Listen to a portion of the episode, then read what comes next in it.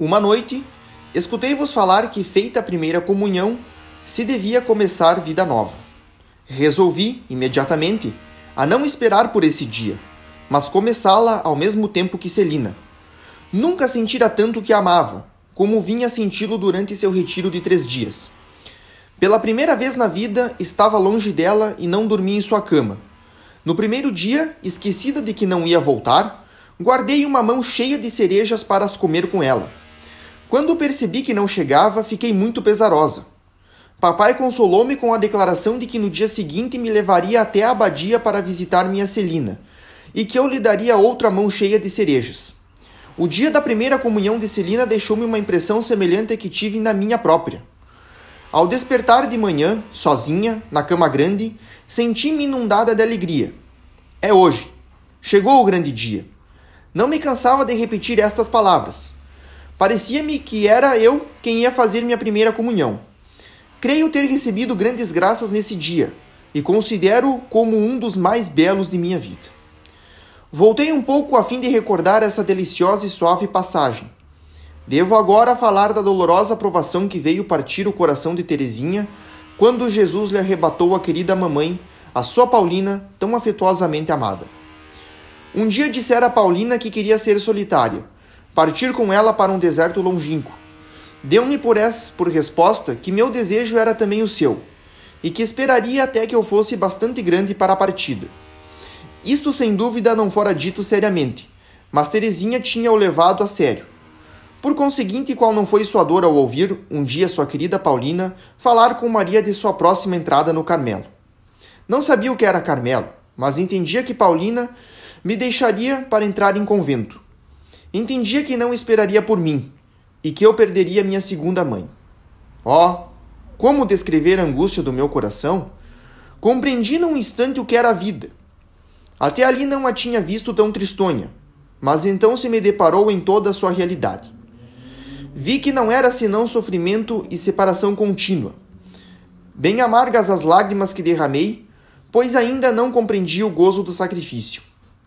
Era fraca, tão fraca, que tomo por grande graça ter podido suportar uma provação que parecia colocar-se muito acima de minhas forças. Se ficasse sabendo aos poucos da partida de minha querida Paulina, talvez meu sofrimento não fora tanto. Mas tê-lo sabido de surpresa foi como se uma espada se me cravasse no coração. Sempre me lembrarei, minha querida mãe, com que ternura me consolastes. Depois explicaste-me a vida do Carmelo, que me pareceu muito bonita. Rememorando tudo o que me dissestes, senti dentro de mim ser o Carmelo o deserto onde o bom Deus queria que fosse também esconder-me. Senti-o com tanta veemência que não tive a mínima dúvida no coração. Não era um devaneio de criança que se deixa levar, mas a certeza de um chamado divino. Queria eu ir para o Carmelo, não por causa de Paulina, mas por Jesus tão somente. Pensei em muitas coisas que se não podem exprimir por palavras, mas que me deixaram grande paz na alma. No dia seguinte, confiei meu segredo a Paulina. Tomando meus desejos como vontade do céu, disse-me que eu iria logo com ela visitar a Madre Priora do Carmelo, e precisava dizer-lhe o que o bom Deus me fazia sentir. Escolheu-se um domingo para a solene visita. Grande foi meu acanhamento ao saber que Maria ficaria junto a mim, por ser eu muito pequena para visitar as carmelitas.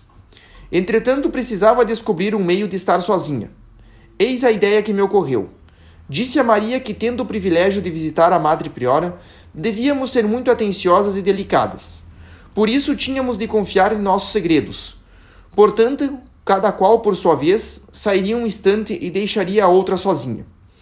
Maria acreditou no que eu dizia, e a despeito de sua relutância em confiar segredos que não possuía, permanecemos uma após outra sozinha junto à nossa madre. Tendo ouvido minhas grandes confidências, essa boa madre acreditou em minha vocação. Declarou-me, todavia, que não eram recebidas postulantes de nove anos, e seria preciso aguardar meus dezesseis anos. Resignei-me, não obstante meu vivo desejo de entrar o mais cedo possível, e de fazer minha primeira comunhão no dia que Paulina tomasse o hábito. No mesmo dia, pela segunda vez, recebi louvores. Tinha vindo ver-me a irmã Teresa de Santo Agostinho, e não cansava de repetir que eu era engraçadinha. Minha intenção não era ir ao Carmelo para receber elogios. Por isso, depois de sair, não parava de repetir ao bom Deus que era única e exclusivamente por ele que queria ser carmelita. Procurei aproveitar bastante da minha Paulina querida durante as poucas semanas que ainda ficou no mundo. Todos os dias, Celina e eu comprávamos para ela bolo e bombons, pensando que dentro em pouco já não os comeria.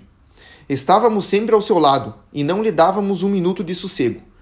Chegou afinal o dia 2 de outubro, dia de lágrimas e de bênçãos, quando Jesus escolheu a primeira de suas flores, que devia ser a mãe daquelas que poucos anos depois viriam unir-se de novo a ela. Vejo ainda o lugar onde recebi o derradeiro beijo de Paulina. Em seguida, titia levou-nos todas para a missa, enquanto o papai subia a montanha do Carmelo para oferecer seu primeiro sacrifício. Toda a família se debulhava em lágrimas, de sorte que as pessoas, vendo-nos entrar na igreja, olhavam-nos com espanto. Mas isto importava-me pouco e não me impedia de chorar. Creio que se tudo desmoronasse em redor de mim, não teria tomado nenhum conhecimento. Contemplava o belo céu azul e ficava surpresa de que o sol luzisse com tanto esplendor, enquanto minha alma submergia em tristeza. Pensais, talvez, minha querida madre, que exagero a aflição que estava sentindo? Leve em conta que não podia ser lá muito grande, pois tinha a esperança de encontrar-vos novamente no Carmelo. Mas é que minha alma estava longe da maturidade. Por muitos crisóis devia eu passar até atingir o termo que tanto almejava. 2 de outubro era o dia fixado para a reabertura de aulas na abadia. Por isso precisei ir para lá. Não obstante minha tristeza pela tarde, veio titia buscar-nos para irmos ao Carmelo. E vi minha querida Paulina atrás das grades. Oh, como sofri nessa visita ao Carmelo!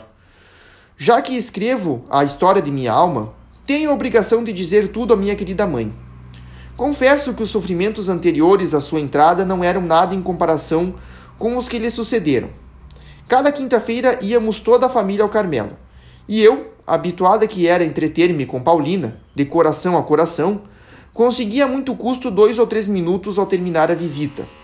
Entende-se que os passasse a chorar, e me fosse embora como o coração em frangalhos. Não percebia que, por atenção à titia, preferíeis dirigir a palavra a Joana e a Maria, em vez de falar com vossas filhinhas.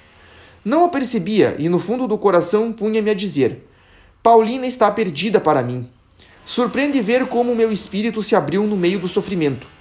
Abriu-se a tal ponto que não tardei em cair doente.